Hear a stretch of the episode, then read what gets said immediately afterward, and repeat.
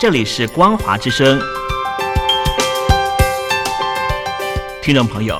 从现在开始，请您一起来关心最近发生的新闻事件。欢迎收听《光华随身听》。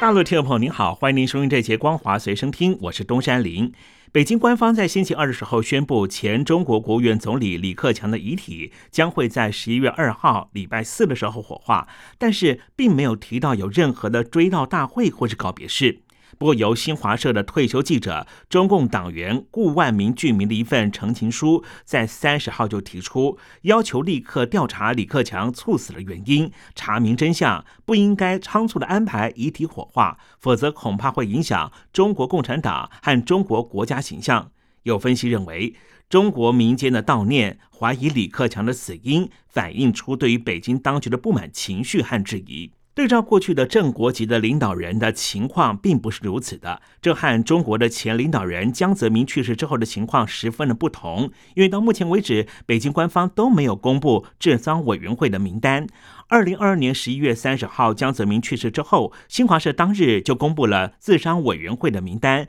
之后，这个委员会也发布了三份公告，宣布悼念活动的具体安排。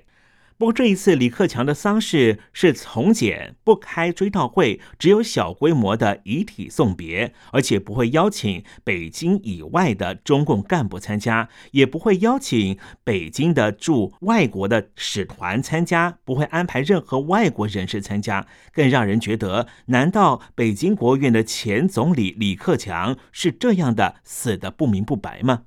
如果对照过去中共对于正国级的领导人过世的安排，这一次李克强的待遇可说是密不报伤。不过，仍旧有许多的民众自发性的到了各地要悼念前总理。十月二十九号的下午，在合肥的红星路上，就有一名八十多岁的老人在祭坛前面是泣不成声。他说：“他活了八十多岁，你怎么六十八岁就走了？实在是人民对不起你啊！”我们听这一名老先生他在现场的哭咽声：“我都活八十多岁了，你怎么六十八岁就走了？人民对不起你呀！”老先生十分的伤心，并且磕了三个响头。我给你磕三个头。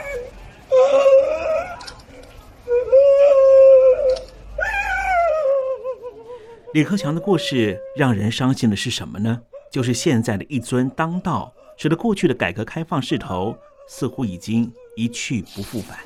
你这六十八岁啊，真是该死呀的时候啊！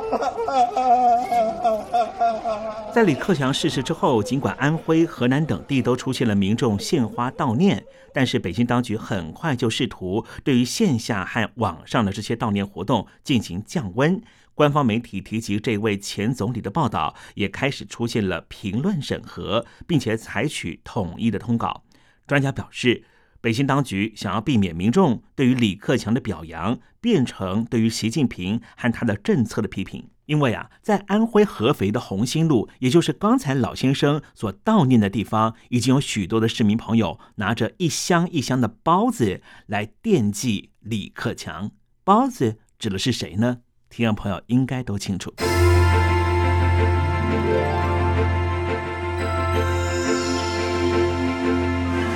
北京国务院的前总理李克强在生前的时候曾经说过，全中国大陆有六亿人每个月的月薪还不到一千元人民币。不过从现在开始，多数的中国的高薪族恐怕都要觉得痛苦了。为什么呢？因为从今天开始，八种人实施降薪，包含了。公务员、事业单位人员、国有企业的高管和金融机构从业人员，以及教师、医务人员和企业事业单位职工，还有其他领域的关键人才，这项全面减薪的方案，并不是国务院总理李强的主张，而是习近平日前在东北的时候就曾经说过，全面减薪百分之二十。因此，有各路专家立刻跟随一尊的脚步，纷纷提出要取消养老金。看来，全中国人必须要勒紧裤带的时候又到了。政府减薪的初衷是什么呢？据说是要促进经济发展。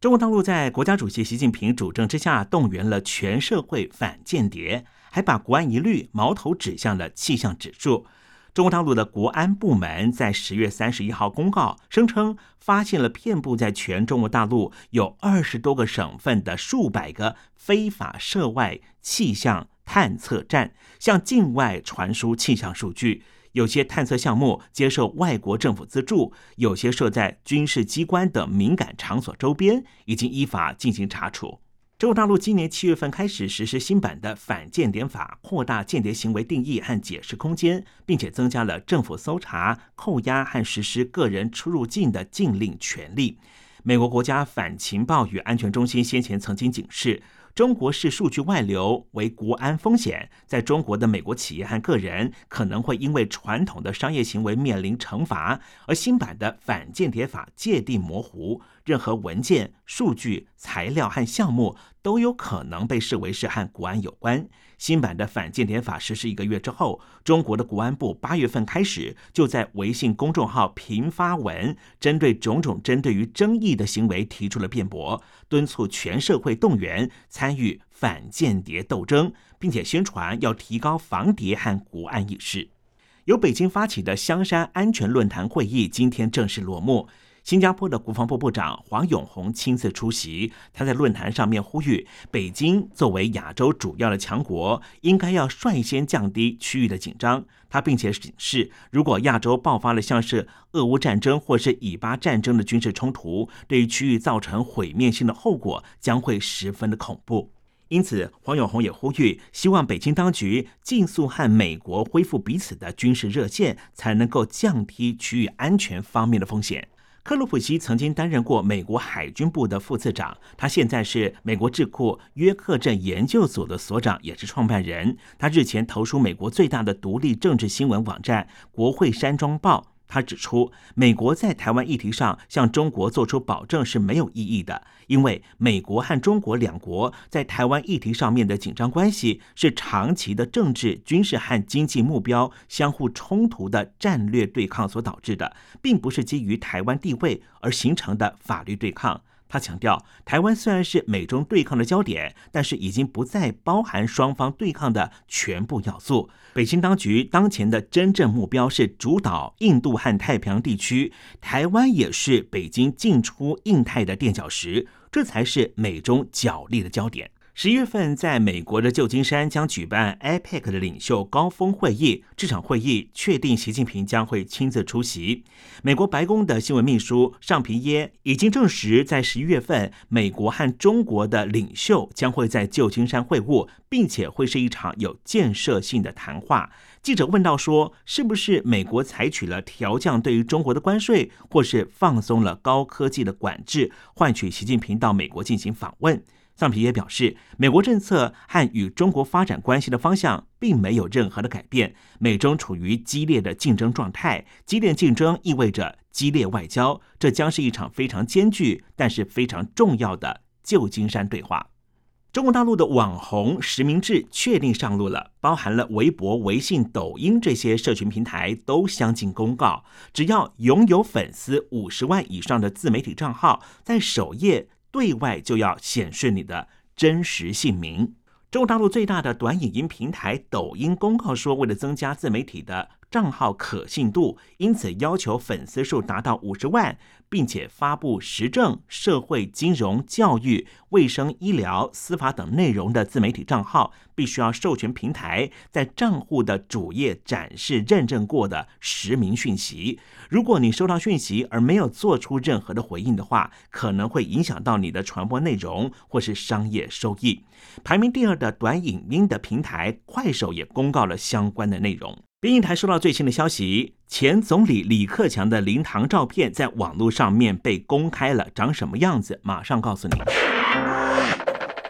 网络上面传出疑似前总理李克强的灵堂照片，画面上李克强的遗孀陈红身穿黑衣，胸前戴上白花，神情十分的哀伤，引发许多网友的讨论。灵堂的摆设可说是非常的简陋，只摆放着李克强的遗照和两束黄白色的花束。难道这就是正国级领导人的最后吗？